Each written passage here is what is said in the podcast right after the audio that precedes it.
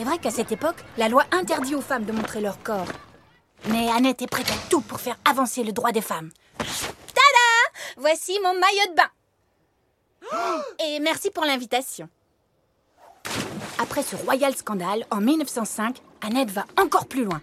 Et maintenant, j'enlève le bas. Ces histoires sont peuplées d'héroïnes qui cherchent leur place. La sienne est largement faite dans la bande dessinée contemporaine.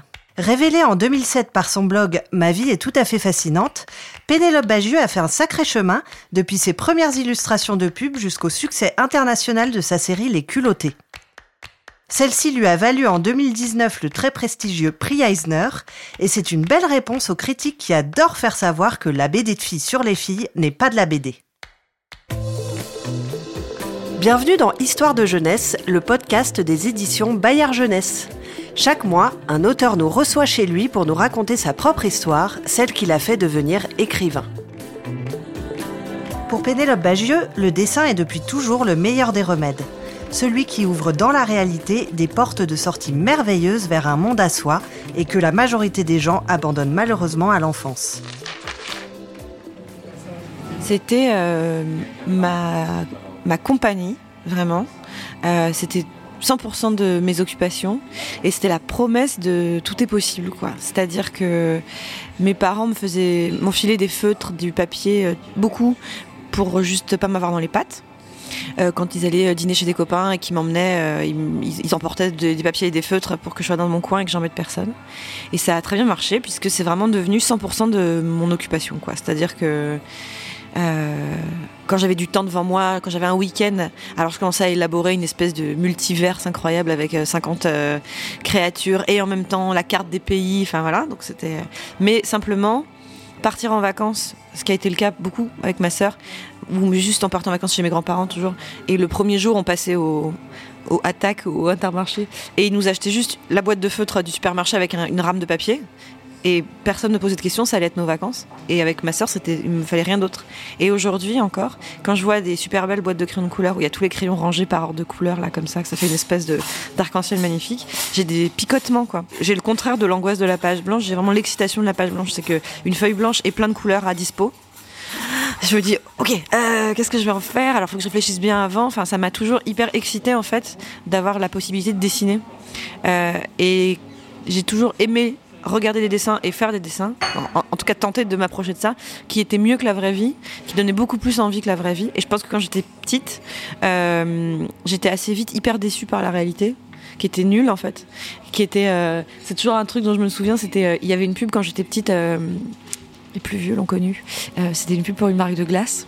Et la, la nana, elle ouvrait la porte de son frigo et à l'intérieur, il y avait un monde merveilleux il y avait des gens de plein de pays qui offraient des glaces et tout. Et je pense que c'était une pub qui était très caractéristique de mon enfance. Parce que moi, je cherchais des passages secrets. Je cherchais tout le temps des trucs où.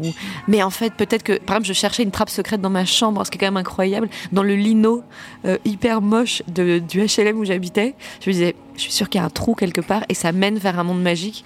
Et vraiment, le deuil de ça, de me dire, non, il n'y a pas du tout de monde magique en fait. En fait, vraiment, dans le frigo, il y a des trucs qui pourrissent. Et sur le sol de ton ta jambe il y a des cheveux quoi. Mais il y aura rien d'autre. C'est quelque chose que auquel j'ai complètement pallié avec le dessin.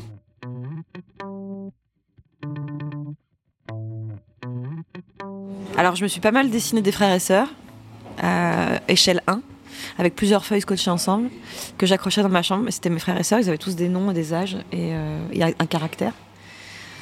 Quelle tristesse.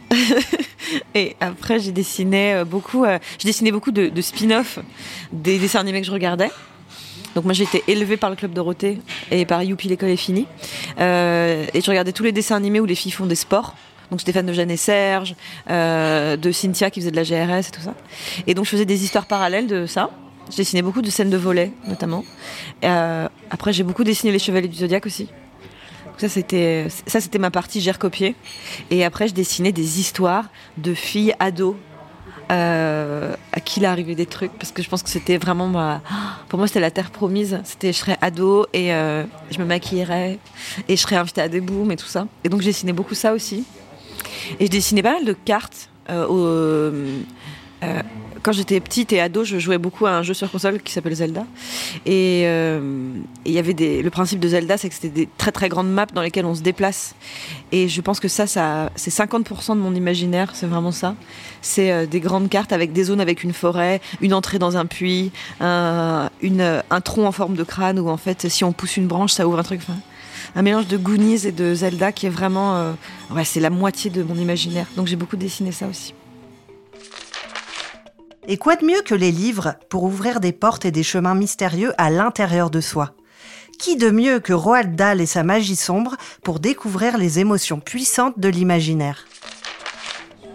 J'aimais pas trop lire quand j'étais petite, mais j'avais une extraordinaire collection de livres pour enfants illustrés et de dessins de presse parce que ma mère collectionnait ça quand elle était hyper fan et qu'on avait un appart pas très grand, donc elle avait pas le choix, elle stockait ses bouquins dans ma chambre. Et vraiment, tous les murs étaient de l'étagère. C'est qu'il y en avait du sol au plafond. Vers le bas, il y avait ceux où c'était OK que je les touche. Donc c'était les livres un peu solides euh, du Père Castor et de, l'école des loisirs. Et plus on montait, plus c'était dur d'accès pour moi physiquement, plus c'était des livres auxquels j'avais pas trop le droit de toucher parce qu'ils étaient un peu, le papier était un peu rare ou euh, juste il y avait des dessins qui étaient pas tellement pour les enfants. Et puis l'étage tout en haut, c'était les pop-up. Et donc ça c'était interdiction formelle de les toucher euh, avec mes grosses pattes. et et du coup, je lisais. Euh, c'est marrant, je me souviens pas des histoires. En fait, je me souviens juste d'avoir regardé, euh, mais parfois pendant des heures, juste enchaîner, me faire une pile et regarder des, livres illustrés, quoi. Et après, quand j'ai commencé à aimer lire un peu, c'était en primaire. Euh, et justement, c'était quand, quand des bibliothécaires m'ont fait découvrir Roald Dahl, une bibliothécaire de mon quartier, dans le 10e arrondissement bibliothèque François Villon que j'embrasse, euh, qui ne n'acceptait pas du tout comme réponse le fait que j'aime pas lire. C'est pas possible, quoi. Et du coup, euh, à chaque fois que j'allais à la bibliothèque, j'empruntais que des Garfield et des Mafalda. Et elle elle n'était pas dans la réaction débile de ce serait bien de lire des vrais livres, mais je pense qu'elle sentait que c'était vraiment con en fait qu'on m'ait jamais donné les bons livres. Et du coup, elle m'avait filé euh, Charlie et la chocolaterie en me disant essaye quand même. Et euh, une fois, j'étais coincée chez moi parce que j'avais euh, la crève, quoi. Donc, j'allais pas à l'école. Et je m'étais dit, cool, je pouvoir regarder la télé toute la journée. Et ma mère m'avait dit, malin, mais non. tu vas, puisque t'es malade, tu restes au lit. Tu vas pas regarder la télé. Et du coup, j'étais dégoûtée. Et j'avais ressorti le livre qu'on m'avait donné à la bibliothèque. Et en fait, je l'ai lu en une journée de fièvre. Vraiment. Euh, et j'étais subjuguée, quoi. C'est la première fois. Et je trouvais que c'était tellement fou. Et du coup, je dessinais les personnages de Charlie et la chocolaterie après. Et je trouvais ça merveilleux. Euh, et, la bibliothécaire, ensuite, quand je lui ai rapporté, que je lui ai dit que c'était une très bonne idée, bravo, l'étape d'après, c'est qu'elle m'a filé Sacrée Sorcière. En me disant, je pense que ça, tu vas encore plus aimer. Et, bingo, merci la bibliothèque François Villon. La peur avec Sacrée Sorcière, c'est sûr. Découvrir qu'un livre peut faire ça. Et qu'un livre, c'est pas juste euh, euh, une, histoire lisse, euh, que c'est pas forcément des trucs qui font rigoler, ou en tout cas pas que, parce que Sacrifice c'était très très drôle, mais c'était aussi épouvantablement flippant. J'étais vraiment pétrifiée en le lisant, c'était horrible. C'était vraiment, je me souviens physiquement où j'étais, dans quelle pièce, en lisant quelle scène, enfin c'était horrible. J'avais jamais eu peur comme ça en lisant. Mais je pense que ce que j'ai gardé de cette époque-là, surtout, c'est ma fascination pour le beau, en fait. C'est que je continue à aimer les livres pour enfants vraiment beaucoup et à, y voir le, génie des, illustrateurs jeunesse et à comprendre en quoi c'est vraiment eux les plus forts de tout, en fait. Parce que ça continue à être mieux que la vraie vie, quoi. C'est-à-dire que je continue à, à me dire, oh là là, c'est tellement joli. Devant des, des, des, livres pour enfants en me disant, quelle chance ont les enfants de pouvoir croire encore pendant quelques années que c'est ça la vie, quoi. Seulement, tu vois, il faut pas leur dire qu'en fait c'est pourri, mais, bon. Euh, et, ce qui est marrant, c'est que mine de rien, enfin je pense comme peut-être tout le monde, hein, mais ce que j'ai aimé lire en premier a quand même hyper conditionné la suite, c'est-à-dire mine de rien, comme j'ai adoré Sacrée Sorcière et je pense que c'était vraiment mon livre préféré enfant. C'est le livre qui a fait que je me suis dit, hé, en fait, j'aime bien lire. Et du coup, pendant une très longue période de mon adolescence, par exemple, et de ma vie de très jeune adulte, je n'aimais que les livres qui faisaient peur. C'est-à-dire que le premier auteur que j'ai vraiment lu à la mort, c'est Stephen King. Parce que c'était, il y avait un côté euh, hyper. Euh, bon, j'ai payé, alors maintenant, euh, donne-moi ce que je veux, quoi. C'est je me disais, ouais, Stephen King, au moins, ça fait le job. Ça fait toujours peur. Et ça fait hyper peur. Et je dors avec la lumière allumée pendant une semaine tellement j'ai eu peur. Voilà, c'est ça qu'on veut. C'est un vrai truc, quoi. Et je pense que c'était vraiment ma, je me suis dit longtemps, c'est ça le max que je peux tirer d'un livre, c'est une émotion hyper forte, comme la peur qui est comme une émotion très forte, ou euh, les livres hyper drôles. Voilà. Il faut que ce soit super drôle ou que ça me fasse super peur. Et j'ai mis plus de temps après à, à, dépasser ça. Mais mes livres, euh, lecture d'enfants ont quand même fait ça. Entre le plaisir de dessiner et la reconnaissance publique, il y a toujours une question. À quel moment se sent-on auteur et se vit-on comme tel? Comment se sentir légitime, spécialement quand la critique est rapide à accabler ceux qui sont à la mode et plaisent au plus grand nombre? Moi, je voulais raconter des histoires et faire des dessins. Donc, j'avais fait des études de cinéma d'animation en me disant, eh, dessin animé, je vais faire le nouveau Jeanne et Serge, tu vois, ça va être ça ma vie. Et puis, euh, en sortant de l'école, il a fallu que je gagne de l'argent très, très, très, très vite, puisque j'avais un prêt et un loyer. Et euh, du coup, euh, le truc le plus immédiat pour gagner de l'argent quand tu dessines, c'est de faire de l'illustration. Donc, j'ai fait des, des illustrations pour des magazines, pour des livres, etc. Un magazine pour lequel je bossais m'a proposé de faire une BD. C'était Femina qui m'a dit euh, crée-nous un personnage euh, qui aurait une petite page hebdo, des petites aventures. Et donc, j'ai fait Joséphine euh, pour eux. Et voilà. J'étais pas 100% satisfaite du boulot d'illustratrice parce que je bossais dans la pub et que bon, je vais pas revenir là-dessus, mais bon, voilà, c'est quand même pas. C'est super parce que j'étais payée pour dessiner, ce qui était une forme de rêve. Mais à la fois, bah, c'est aussi beaucoup de contraintes et euh, je m'y retrouvais pas à 100%. Donc j'ai fait un blog pour avoir un truc à moi où je dessine un petit peu de mon côté tranquille. Et en fait, tout ça, je mettais pas le mot dessus, mais c'était en fait de la BD. Et puis euh, j'ai eu un, quand même un super coup de bol qui était que ça a été vite euh, transformé en livre, que ça a trouvé un public et que en fait assez rapidement j'ai pu ne faire que ça. Et donc euh, avoir un badge d'auteur. Techniquement, à partir du moment où tu en vis, on peut commencer à dire que vraiment tu es auteur. Et et après, et, mais toujours en m'en défendant vachement. C'est-à-dire quand c'est des conversations que j'avais avec plein d'autrices de BD. Et euh, on se disait pas auteur, quoi. On- Ni autrice d'ailleurs, mais on disait euh, non, mais moi c'est plus, euh, tu vois, je fais un petit peu des petites histoires, des machins. Tellement dur de se dire oh, mais bien sûr que si. tu, tu fais, c'est de la BD en fait. hein. Et même, tu vois, de revoir les trucs que je dessinais quand j'étais petite et me dire c'était des histoires de personnages à qui il arrive des histoires qui se parlent dans des bulles avec des dialogues et avec des scènes d'action. Pénélope, c'est de la BD en fait. Et donc euh, c'est faux de dire ah non, pas du tout, ça me vient de nulle part. Mais c'est dur de mettre une étiquette BD sur euh, quelque chose qui est pas euh, de l'aventure en couleur, en 48 pages, grand format, cartonné, avec un aventurier, un chien. Voilà, c'est compliqué de se dire malgré tout. C'est de la BD. C'est-à-dire qu'immédiatement on disait bon alors ça vole pas très haut, c'est des histoires de, chaussures- et de shopping. C'est-à-dire que la seule façon de parler de ce que je faisais c'était pour le décrier, avec un vrai succès commercial évidemment. hein, je crache pas dans la soupe, mais n'empêche que c'était c'était il fallait que- je me défende de faire ce que je faisais c'est à dire que c'était en disant alors oui je sais en fait une, façon de s'auto-dénigrer c'est le moteur humoristique des femmes c'est l'auto- l'autodérision tout le temps c'est très très toxique de toujours faire ça, de se dire bon bah il faut que je me moque de mes petits travers, etc. On peut faire de l'autobiographie et raconter sa vie sans toujours s'excuser en rajoutant une couche de mais j'ai bien consciente que je suis ridicule, mais j'ai bien consciente que mais non en fait euh, personne n'a à s'excuser de raconter sa vie. Euh, c'est le principe de l'autobio en fait. Et le fait que je sois une femme fait que mon autobiographie est risible puisque du coup je raconte des histoires de femmes. Et ouais, c'est vrai, désolée. Désolée, euh, on me met des injonctions à la beauté en permanence, donc euh, oui, je fais attention à ce que je mange. Euh, je peux pas me permettre d'aller bosser en basket, donc euh, oui, ça m'a rendue coquette et attentive à mon look, et du coup, j'en parle. Oui, je suis désolée, parfois j'ai mes règles. Voilà, et en fait, je, je suis- je suis désolée, et pour compenser ça, pour me faire pardonner, moi-même, je vais dire que c'est ridicule tout le temps.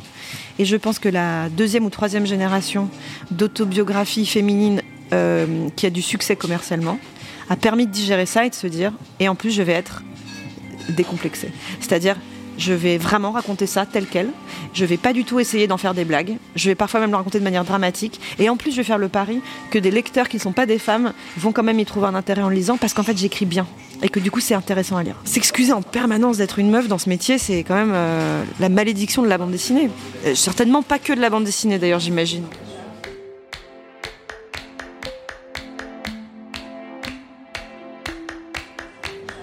Moi, ce qui m'aurait fait gagner beaucoup de temps, euh, c'est si j'avais compris très vite qu'il allait pas avoir de moment où j'allais être validée et qu'il n'y aurait pas de moment où j'aurais un diplôme d'auteur et où euh, je pourrais sortir mon badge et dire excusez-moi auteur. En fait, ça marche pas du tout comme ça et que à partir du moment où on, met sur du papier euh, de manière écrite ou dessinée ou même d'ailleurs musicale quelque chose qui vient de nous, qu'on a la capacité de le formaliser et que des gens sont prêts à le lire, on est auteur. Voilà. En fait, si on m'avait dit ça, j'aurais gagné un temps fou. Et donc, euh, comment on devient auteur de bande dessinée? En faisant de la bande dessinée et en ayant au moins une personne qui le lit. Et ça y est, en fait. Après, il y a d'autres considérations. Il y a comment on en vit. Et ça, j'avoue qu'on serait très content d'avoir une formule parce que la, plupart des gens n'en vivent pas. Et que c'est un métier hyper précaire et que c'est vraiment une galère de faire de la BD. Je parle pas de moi qui ai beaucoup de chance, mais en général, pour la grande majorité. Euh, mais en revanche, se dire euh, comment on fait pour passer le cap de moi j'écris des histoires dans ma chambre, etc. Il bah, faut avoir un lecteur et ça y est, on est auteur. Qu'est-ce que j'aurais gagné comme temps si on m'avait dit ça plutôt que de me dire il faudrait que je respecte les codes, que machin, que une certaine partie des gens me disent euh, bravo, bravo mon petit, c'est vraiment un très bon livre que tu as fait. En fait, j'ai compris que ça n'arriverait jamais, que je je commence à pouvoir flairer comment vont se passer les 15 prochaines années de ma carrière au vu des 15 précédentes. C'est-à-dire qu'il n'y a aucun moment où je vais mettre tout le monde d'accord. Il y aura toujours des gens euh, pour venir m'expliquer que ce que je fais, c'est de la merde. Vraiment, qui prendront du temps et de l'énergie pour venir me dire c'est pour toi que je dis ça, mais j'ai vu ton dernier livre et voilà ce qui ne va pas dans ton livre. C'est des choses qui m'arrivent encore maintenant, tout le temps, et ça m'arrivera tout le temps. Il y aura toujours, alors c'est pas pour faire de généralité, mais quand même des vieux mecs euh, pour venir me dire que c'est quand même pas des vrais livres. Et en fait, Ouais, peut-être. Mais il y a aussi des gens qui les lisent, mes livres, et qui disent que c'est bien, et j'arrive à en vivre. Donc je suis auteur. Euh, immunité, totem. Euh, je, suis auteur, des gens me lisent. Et gagnons du temps. Jamais je n'aurai de validation euh, totale. Oh là là, quel temps gagné quand on sait ça. Chez Pénélope Bagieux, la création déroule sa propre dramaturgie. Il y a la quête éperdue de l'idée qui compte, la phase d'écriture fiévreuse, le tunnel de dessin rigoureux, la promo festive. Et puis, la recherche du nouveau désir qui fera tout recommencer. J'ai besoin d'avoir une idée euh, qui soit à l'épreuve du temps. C'est-à-dire que j'ai des bourgeons d'idées tout le temps et je les laisse vivre pour voir lesquels vont mourir. Et naturellement, 99% d'entre eux meurent. C'est-à-dire que, en fait, ça, un peu comme, euh, je sais pas, comme quand on, on, écrit un truc de génie le soir quand on a bu et que le matin c'est nul, quoi. Moi, sans l'effet de l'alcool, en fait, beaucoup de mes idées sont comme ça. C'est que je me dis, pas pourquoi je trouvais ça si euh, fou hier, parce qu'en fait c'est un peu nul. Et euh, mais c'est même pas des idées, c'est une, une, idée de personnage, un truc et après ça, ça retombe tout seul, ça se fane. Je me dis bon bah c'est pas du tout inquiétant, c'est que c'était pas bien. Et puis souvent il y en a une, c'est pas que je la trouve mieux que les autres, c'est qu'elle m'obsède. C'est que j'arrive pas du tout à m'en défaire, c'est que je continue à y repenser tout le temps. Et que parfois je me mets à y penser pendant que quelqu'un me parle et j'écoute plus du tout. Et je dis, je t'écoute, hein, je t'écoute. Et en fait, je me dire, il faut vite que je note, il faut vite que je note. Et quand ça dure vraiment longtemps, le fait de travailler dessus, c'est un moyen de l'évacuer en fait. C'est le moyen de me débarrasser d'une obsession. Euh, et, la, vraie épreuve du feu, c'est quand il faut commencer à vraiment écrire, enfin dessiner en l'occurrence, euh, si euh, tout d'un coup ça m'emmerde à fond et que j'ai mille choses plus importantes à faire, et ça inclut lancer une machine et faire ma compta, c'est que ça va pas marcher. Parce que l'autre volet de l'écriture, c'est super la spontanéité et l'idée qui me transporte et qui me réveille la nuit. Mais la réalité de ça, c'est que si jamais je décide de me lancer dedans, je vais passer deux ans à le faire en fait. Et qu'il va falloir tous les jours que je dessine la même tête du même personnage. Et il va falloir que même quand je suis dans le ventre mou de la page 147 en plein milieu et que je suis pas du tout bientôt à la fin, il va falloir que je continue à avoir le feu quoi. Donc ça, en général, je me rends compte euh, page 1, vraiment quoi. Et ça s'est déjà avéré plein de fois. Il y a des projets que j'ai laissé tomber. Euh, alors que c'était signé, payé d'ailleurs aussi. Hein. J'embrasse mes éditeurs d'ailleurs, euh, qui m'écoutent peut-être. Euh, vraiment une forme de hold-up, c'est-à-dire prendre l'argent et ne jamais faire le livre. Mais parce que vraiment, c'était physique. C'est que je me disais, allez, allez, putain. Et je suis devant et je me dis, bon, euh, demain, parce qu'aujourd'hui j'ai plein de trucs à faire. Donc vraiment demain, demain, je m'y mets. Et quand je fais ça une semaine, deux semaines, bon, c'est que ça viendra jamais, quoi. Donc, par exemple, pour Sacré Sorcière, comme j'ai quand même une grosse tradition personnelle de faire ça, c'est-à-dire de laisser tomber un projet page 1, et que là, il y avait un peu des enjeux qui me dépassaient, en gros, euh, mon éditeur chez Gallimard m'a dit pas cette fois. Il m'a dit à partir du moment où on aura fait tout le boulot en légal avec les dalles et tout ça, s'il te plaît, pas cette fois quoi. Ne me dis pas, ah, je sais pas, je le sens plus. Tu vois, on a tous vraiment beaucoup travaillé. Euh, et du coup, je lui dit, euh, je sais que ça se fait pas trop, mais est-ce qu'on peut attendre encore un mois avant qu'on dise oui, oui, vraiment sûr? Et euh, je vais essayer, ok Je vais voir. Je vais voir si j'ai envie de faire de la compta ou si euh, j'arrive à faire 30 pages. Et parce que sinon, je vais vraiment mettre tout le monde dans, dans, l'embarras, on va dire poliment. Et, et du coup, j'ai essayé. Et en fait, j'ai fait 150 pages en deux semaines et j'en dormais plus et j'étais complètement survoltée. Et, tout d'un coup, je trouvais que les gens étaient magnifiques dans la rue et c'était formidable. Et j'étais exactement comme je suis à chaque fois que je commence un livre que j'aime, c'est que je suis vraiment amoureuse, quoi. c'est-à-dire que j'ai envie d'en parler à tout le monde, même si on m'a rien demandé exactement comme quand on est amoureux. Euh, j'ai la, j'ai la mentionnite, c'est-à-dire que quelqu'un me parle d'un truc qui n'a rien à voir et je dis ah, c'est marrant que je parle de ça parce que dans le livre que je suis en train d'écrire, et j'arrête pas de toi amener à ça. Euh, le soir avant de me coucher, en fait, je me dis non, je vais juste noter un dernier truc avant de dormir et euh, je suis repartie pour deux heures. Et tout d'un coup, j'ai, tout a un sens et je suis complètement pleine, quoi. Et c'est merveilleux et c'est un moment de grâce qui dure le temps de, le temps que ça démarre. Et je pense que tous les gens qui, je sais même pas si c'est les gens qui créent. Je crois pas. Je crois que c'est les gens qui mènent des, des projets longs. Je pense. Je sais pas quel point commun. Mais vivre cette phase-là, quoi. De vraiment euh, le parallèle que j'ai fini par faire, c'est vraiment comme être amoureux. C'est enfin, amoureux au début, quoi. Vraiment être super intense. Euh, et cette phase-là, elle est magique. Et il faut qu'elle arrive. Et parfois, elle met vraiment très longtemps. Et c'est dur quand, quand ça vient pas. Je trouve que c'est les moments où on n'a pas de bonne idée. Alors on essaye de se faire croire euh, que si si c'est une bonne idée. Mais si elle est vraiment ah ouh, je suis enthousiaste, hein, on en parle et tout. Bah, exactement comme quand on pareil une histoire d'amour nulle quoi. C'est qu'on se dit mais si il y a des bons côtés quand même et puis oh si on rigole bien quand même voilà. Et ben c'est ça. Moi parfois j'essaye des trucs, j'essaye de me raconter à moi-même que c'est super, mais je vois bien que c'est pas vrai quoi. Et, euh, et une fois que c'est parti, j'ai besoin de aucune unité de lieu, de rien. J'ai pas de rituel, j'ai rien du tout. C'est vraiment une espèce d'ouverture de vanne. euh, j'ai besoin d'être tranquille. J'ai besoin qu'on me parle pas trop et qu'on me laisse tout seul avec euh, avec mon bébé, vraiment. Et j'en ai pour euh, un mois ou deux comme ça de sauvagerie. Euh, et j'écris toute l'histoire d'une traite dans une espèce de mélange de, de, c'est pas genre ah j'écris après je dessine ou en fait c'est un mélange des deux c'est une petite patouille que je fais qui est des bons hommes bâtons plus des flèches des annotations des morceaux de dialogue des trucs c'est hyper intense cette phase là c'est que je suis épuisée le soir euh, vraiment je la sors de moi quoi. et je continue jusqu'à ce que j'ai vraiment écrit fin voilà et quand j'ai tout, mon truc tout ce petit document qui ressemble à un peu à rien mais qui pour moi, c'est bon, j'ai toutes les infos qu'il me faut pour la suite, j'ai absolument tout, tous les cadrages, tous les trucs. C'est ce sur quoi on travaille après avec mon éditeur, c'est à partir de ce truc-là. Parce que lui, il sait lire ça. Et il me dit, euh, c'est un verre de terre ou un cheveu, ce truc et, et attention, page 15, on s'emmerde, voilà. Et une fois qu'on s'est mis d'accord là-dessus et que c'est sûr que ce truc-là est terminé, euh, je ressens un- une, immense fatigue, mais aussi un super soulagement parce que je me dis, ah ça y est, c'est bon. Ah ça y est, c'est sorti. Voilà, maintenant c'est bon, je peux devenir complètement débile demain, je peux perdre la mémoire, je peux mourir, peu importe. En fait, c'est c'est fait, c'est sorti de moi, quoi. Maintenant, il n'y a plus qu'à. Donc, il n'y a plus qu'à pendant un an ou deux ans euh, le dessiner au propre. Voilà, donc reprendre. Et ça, c'est hyper reposant, c'est l'autoroute euh, de la tranquillité. C'est vraiment, bah, j'ai ma feuille de route. Et tous les jours, euh, vraiment de manière hyper routinière, sans poser aucune question et sans réfléchir, ce qui est assez reposant aussi. Juste euh, me faire plaisir et faire des jolis dessins. Et ben c'est parti. Alors, aujourd'hui, mardi, page 127. Allez, c'est parti. Et ça, j'écoute des podcasts. je peux même, si c'est un film que je connais par cœur, je peux mettre un film et l'écouter et jeter un œil de temps en temps. Sacrée sorcière, je me suis fait l'intégrale de Friends, voilà. Parce que j'ai pas besoin de regarder, c'est bon, je connais. Et, euh, et des tonnes de podcasts. Et comme je l'ai fait sur un iPad, je pouvais le faire euh, n'importe où. Donc euh, j'ai mis à profit chaque salle d'attente, chaque avion, chaque train, chaque truc. et puis j'étais tout le temps en voyage, donc voilà. Et ma seule unité, c'est le livre, c'est lui-même. C'est que quand je le regarde maintenant, je me souviens des pages que j'ai fait dans un train en Russie, des pages que j'ai faites quand j'avais à moitié la crève et que j'étais au lit. Voilà, c'est lui mon unité de temps en fait. Et sinon, non.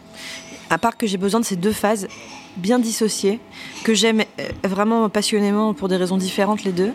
Je pense que c'est pour ça que plus je suis, plus je vieillis, plus je, suis quasiment certaine maintenant que vraiment, vraiment, je veux pas travailler avec des scénaristes. À chaque fois qu'on me propose une idée d'écriture, je trouve l'idée géniale et j'ai tout d'un coup mis l'idée dans la tête et ça va être génial. Et à chaque fois, au moment de m'y mettre, la compta et les machines, quoi. En fait, non, il faut arrêter parce qu'on me prive de ce que j'aime le plus, qui est euh, l'accouchement de ce moment-là. Et alors, encore pire, écrire une histoire pour que quelqu'un d'autre la dessine. Ah non, mais alors là, plutôt mourir que de me priver de la, merveille de tous les jours, me, dire ah, mes petits décors, mes petits machins, mes couleurs et tout, qui est vraiment euh, mon, bonheur tranquille.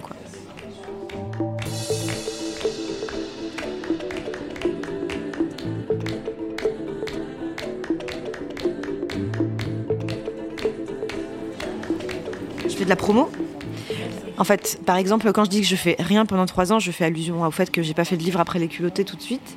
Mais parce qu'en fait, ma vie a été de faire la promo des culottés. Je pense qu'on se rend pas du tout compte, en fait, euh, que c'est des journées pleines tous les jours et que j'ai fait que ça pendant deux ans, vraiment. C'est-à-dire que j'ai fait une méga promo en France et c'était génial. Attention d'ailleurs, je fais un, aparté, 100% problème de riche, hein, ce que je raconte. Je sais bien, mais j'ai fait que ça. Donc euh, après avoir fait mon livre, ce qui était super exaltant, j'ai passé un an à parler de mon livre. Ce qui est cool aussi, mais un peu moins exaltant et de moins en moins avec le temps. Et quand ça s'est terminé, méga problème de riche, j'ai commencé à faire la promo dans les autres pays. Et donc après, j'ai passé un an et demi à faire des voyages pour aller refaire exactement la même chose, mais dans d'autres pays et dans d'autres langues. Et en fait, au bout d'un moment, je me suis rendu compte que mon métier, c'était faire la promo des culottés. C'est-à-dire que si euh, je laissais faire les choses sans trop y prêter attention, en fait, mon emploi du temps, c'était que ça, toute la journée et tous les jours et prévu pour un an.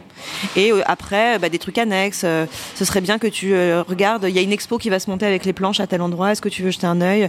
Il y a tel truc qui voudrait faire des affiches des agrandissements. Est-ce que tu peux? En fait, mon métier, c'est gérer cette licence maintenant.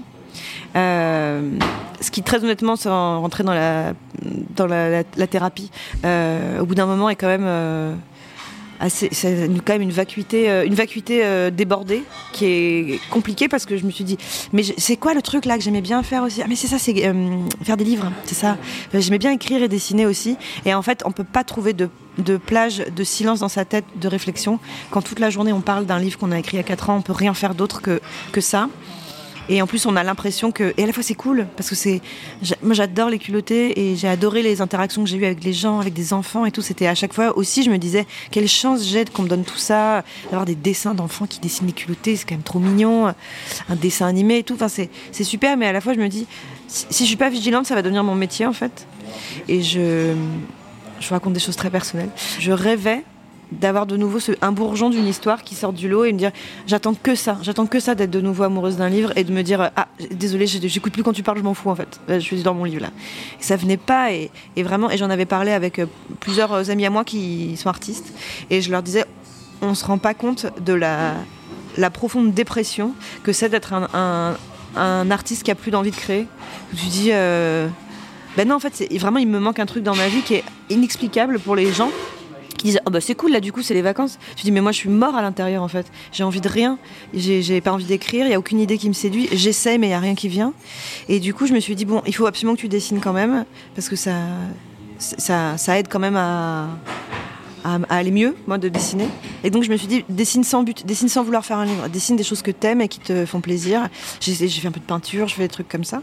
Mais j'espérais qu'une chose, vraiment, je guettais avec mes moustaches et mes antennes euh, aux aguets. Je me disais, à un moment, il va y avoir une histoire qui va me donner envie, je, le sais, quoi. Et je savais que tant que ça arrivait pas, ce serait hyper dur.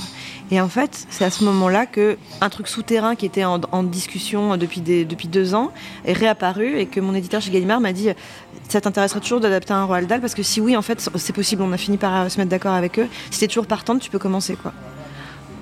Cône de lumière est descendu du ciel et euh, je me suis dit oh pitié, faites que j'en ai pas marre au bout de deux pages. J'ai tellement besoin d'être à fond. Et en fait, c'était au-delà de mes espérances. C'était euh, merveilleux quoi. J'étais tellement heureuse de dessiner ce bouquin, c'était fou, c'était tous les jours c'était génial. Et je me disais voilà, c'est ça normalement. Normalement je suis comme ça. Normalement je suis euh, ah, complètement extatique et pas du tout euh, terne et, vide.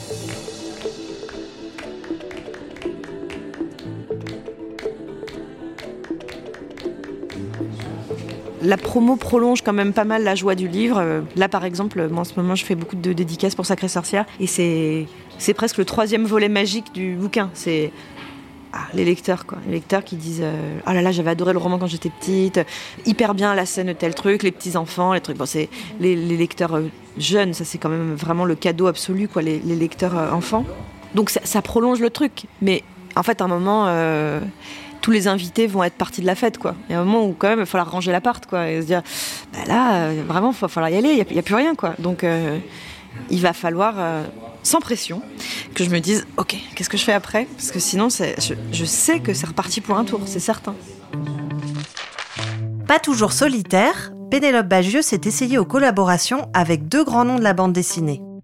Johan Sfar pour Stars of the Stars et Boulet pour La Page Blanche. Deux histoires de filles qui veulent faire leur choix et, à l'arrivée, une vraie leçon pour l'autrice. C'était deux très bonnes expériences. Et en plus de ça, ça s'est bien passé et humainement et en plus professionnellement parce que j'adore les livres qu'on a fait ensemble. Mais euh, c'était des étapes de compréhension de ce que j'aime et ce que j'aime pas. Euh, par exemple, euh, les deux m'ont.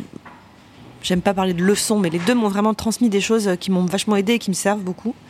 Dans leur écriture, dans des trucs très. En plus, voilà, Johan, il est hyper didactique, donc sur des trucs très très techniques, des points de attention en général en bas de ta page, essaye de toujours faire tel truc. Enfin, vraiment des conseils, euh, la BD pour les nuls un peu. Mais euh, à chaque fois, je ressentais une toute petite frustration que j'arrivais pas à identifier bien, qui était différente pour les deux livres. Je me disais, il y a juste un truc que j'aurais bien aimé faire peut-être dans ce livre, c'est ça.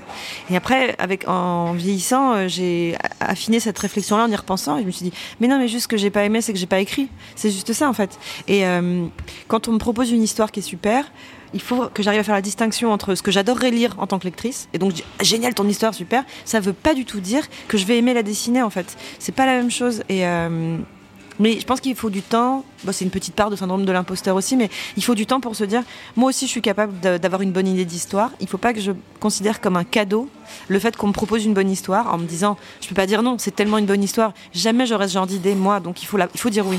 Maintenant qu'on me propose des histoires et ça arrive beaucoup et de plus en plus et des gens, euh, parfois des auteurs de littérature que j'adore, qui disent ce serait super qu'on fasse un livre ensemble. Je me dis carrément, parce que j'adorerais travailler avec toi. Et puis qui me raconte une histoire, et je me dis histoire de dingue, mais qu'est-ce que je suis, qu'est-ce que je suis euh, bénie euh, qu'on me propose ça à moi en exclu. Et après, une petite voix dans ma tête me dit attention, quand tu vas devoir commencer à la dessiner, elle, elle va avoir un défaut cette histoire, c'est que c'est pas toi qui l'as écrite. Donc ça va pas marcher, tu le sais. Arrête de dire oui à ce genre de truc.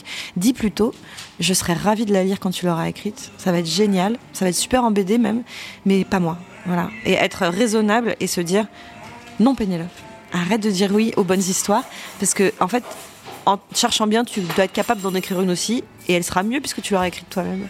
Mais je connais aussi des dessinateurs qui adorent travailler avec des scénaristes, qui ont un binôme depuis des années avec quelqu'un. J'envie, j'envie beaucoup ce genre de couple. Ça a l'air euh, super, mais euh, moi, ça me prive de l'exaltation de la mise en scène. Et j'aime vraiment trop cette étape-là, en fait.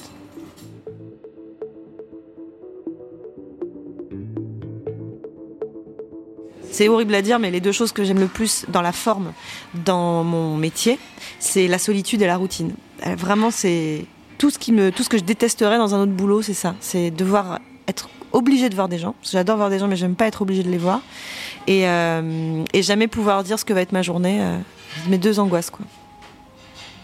Et travailler en pyjama, ça, les vrais savent. C'est quel bonheur, quel bonheur quand je vois mes, mes copines euh, qui voient des vêtements dans les magasins, elles disent c'est beau ça, mais bon, je peux pas bosser avec quoi. Je me dis oh là là, moi je peux bosser avec tout ce que je veux, et en plus je vis en pyjama. Alors ça vraiment, c'est la vraie vie. Choisissez un métier, vous pouvez travailler en pyjama. En 2020, une boucle est bouclée pour Pénélope Bagieux puisqu'elle adapte en BD son livre d'enfance fétiche, Sacrée sorcière. Une première incursion dans la création pour la jeunesse, pour une réécriture dans laquelle elle a mis beaucoup d'elle-même. Les Dahl, la Roald Dahl Estate Company, euh, a proposé à Gallimard de faire une bande dessinée, puisqu'il n'en avait jamais faite. Et qu'il se disait, qui mieux que notre éditeur français pour faire une bande dessinée? Cocorico.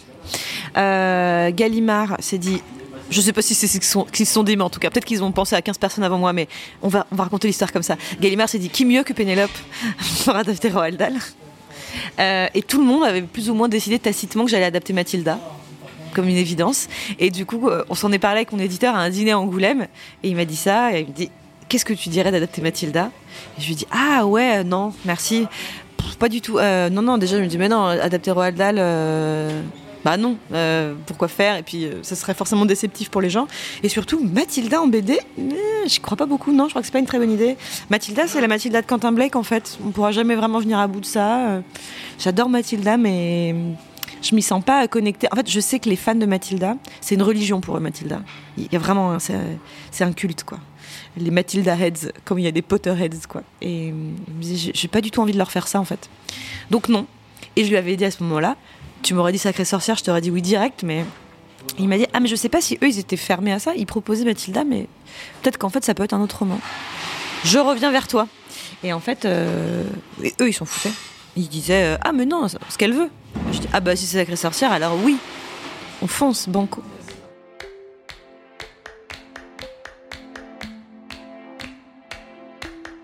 C'est ma voix Enfin, c'est-à-dire, je peux pas parler différemment, je peux pas écrire différemment, je peux pas penser mes personnages autrement. Je me suis pas dit, je vais en profiter pour rajouter une fille dans Sacré Sorcière. Quand je me suis dit, ce personnage qui est initialement dans le roman, Bruno, ne m'a jamais intéressé, j'ai le droit de faire tout ce que je veux, ça dégage. Du coup, je vais le remplacer. Il n'y a aucune. euh, euh, aucun euh, calcul ou agenda avec le sens euh, anglais du mot. C'est que je me suis dit, bah non, un personnage, du coup, mettons le personnage qui me ferait vraiment rêver. Je me dis, ah ouais, une petite fille hyper cool, hyper courageuse, hyper. Parce que juste, elle est, elle est pas dans le livre et parce que, par défaut, c'est mon masculin neutre à moi. C'est quand je pense à un personnage, par défaut, à moi, sauf contre ordre, c'est une fille en fait. Et si jamais je dois imaginer euh, de parler de biographie de gens que j'adore, sauf contre ordre, je pense à des femmes en fait. C'est pareil, il n'y a pas de volonté de message derrière. Euh, et puis en plus de ça, tout- toute cette partie-là, la partie plus politique d'un livre, en fait, elle se révèle au moment après une fois que le livre est fini et qu'on commence à le mettre dans les mains des gens et qu'on voit les, les questions que ça fait émerger, les conversations qu'on a avec les lecteurs, les questions des journalistes. Tout d'un coup, on se dit ah j'avais pas fait gaffe, mais c'est vrai que j'ai parlé de ça en fait. C'était pas forcément voulu, mais et le fait que je me sois dit bah oui, il faut changer un petit peu les sorcières de Sacré Sorcière. Il y a autre chose à dire. Oui, euh, il faut quand même en profiter pour expliquer vaguement aux enfants historiquement ce qu'a été la chasse aux sorcières. C'est pas possible sinon de faire un bouquin sur les sorcières. Même moi, je serais en train de lire cette BD, j'aurais envie de l'acheter contre le mur si je me disais. Et pas un mot sur le fait que c'est quand même des gros misogynes les gens qui ont inventé les sorcières. Euh, que la grand-mère, bah oui, j'ai envie qu'elle soit archi cool parce que c'est ma grand-mère, donc elle est super cool. Et oui, tant qu'à faire, quitte à créer un personnage, euh, je vais pas m'empêcher d'en faire une fille. Ce qui est intéressant, c'est que j'ai eu des conversations avec les dalles à ce propos. Et pour la partie euh, petit point historique, misogynie, et surtout pour la création de la fille. Et que je les ai prévenus de ça. J'ai dit juste, je, je veux pas vous prendre en traître. Euh, je vais faire des modifications. Et par exemple, déjà très en amont, on leur avait dit, clairement, il y a un personnage qui va être transformé en fille, euh, juste pour que vous sachiez quoi. Je pose ça là.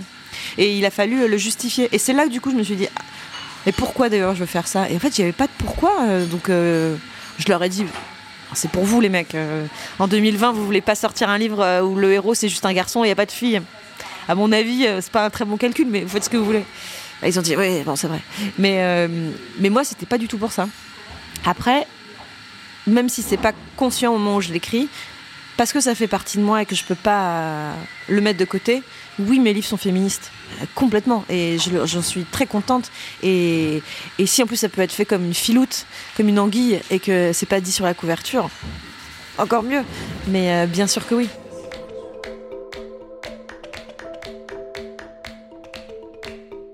Alors oui, effectivement, Roald Dahl, c'est très noir. C'est pas un auteur comme les autres, parce que c'est l'auteur euh, qui prend le moins les enfants pour des débiles, quoi. C'est quand même pour ça que c'est super. Ça finit pas très bien. Les adultes sont vraiment méchants. Il y a que les enfants qui peuvent se fier euh, à eux-mêmes parce que les adultes sont nuls. Euh, Enfin, il s'écrit dans Sacré Sorcière, et il euh, ils disent quand même. euh, tu- après, tu sais, c'est les adultes. tu sais comment ils sont les adultes, ils comprennent rien. Et donc, euh, c'est quand même assez raide, quoi. Mais ça me choquait pas quand j'avais 8 ans, donc il n'y a pas de raison que des enfants qui ont 8 ans maintenant et à qui on demande beaucoup plus d'être mature qu'à l'époque où moi j'avais 8 ans. C'est-à-dire que maintenant on leur demande d'être des adultes à 9 ans et demi, quoi. Je pense qu'ils peuvent gérer euh, un livre un peu sombre, quoi. C'était hyper intimidant, je pense, parce que justement j'ai cet, cet héritage tellement lourd de attention, le livre pour enfants, c'est vraiment un objet sacré, quoi. Ça doit être et le plus beau. Il faut que tout soit magnifique. Il faut que chaque mot ait été pensé mille fois. Il faut que ce soit. Je trouve que c'est le lecteur, euh, le lecteur le plus dur. C'est que ma pire crainte, c'était juste qu'il qu'il le jette au bout de 20 pages en se disant trop long à démarrer. Je suis pas rentrée dedans et que, je fasse attendez les enfants revenez je, euh, je vais changer des trucs revenez revenez. Parce que j'ai l'impression que on peut duper tellement les adultes il y a tellement de grosses ficelles pour duper un lecteur adulte hyper facile quoi. Il y a plein de trucs un peu poudre aux yeux de trucs euh, les enfants pas du tout. Et euh, quand en dédicace j'ai des enfants qui viennent là pour le Sacré Sorcière, je, je, me tiens plus droite sur ma chaise quoi. C'est que je leur dis ça va, tu, tu, as, tu as aimé? C'est vrai? T'as trouvé ça bien? D'accord. Et vraiment, sincèrement, j'ai peur qu'à chaque fois ils me disent ouais, pas, pas dingue.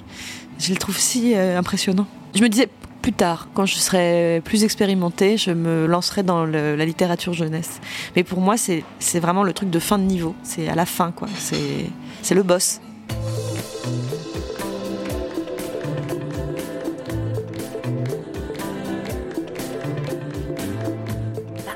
Qu'à cette époque, la loi interdit aux femmes de montrer leur corps. Mais Annette est prête à tout pour faire avancer le droit des femmes. Tada Voici mon maillot de bain. Et merci pour l'invitation. Après ce royal scandale, en 1905, Annette va encore plus loin. Et maintenant, j'enlève le bas. Arrêtez pour indécence. Indécence? Ce qui est indécent, c'est de décider à la place des femmes comment elles doivent s'habiller. Objection, votre honneur. Vous voyez bien que c'est plus pratique pour nager, non? Acquitté. C'est comme ça que le maillot de bain d'Annette, le Kellerman, devient célèbre. Un symbole d'audace arboré avec fierté par les starlettes. Et même par Madame Tout-le-Monde une fois qu'il est commercialisé. Ce podcast vous était présenté par Bayard Jeunesse. Merci de l'avoir écouté, merci de le partager si vous l'avez aimé. Rendez-vous le mois prochain dans le salon d'Evelyne Reberg, co-scénariste de Tom Tom et Nana.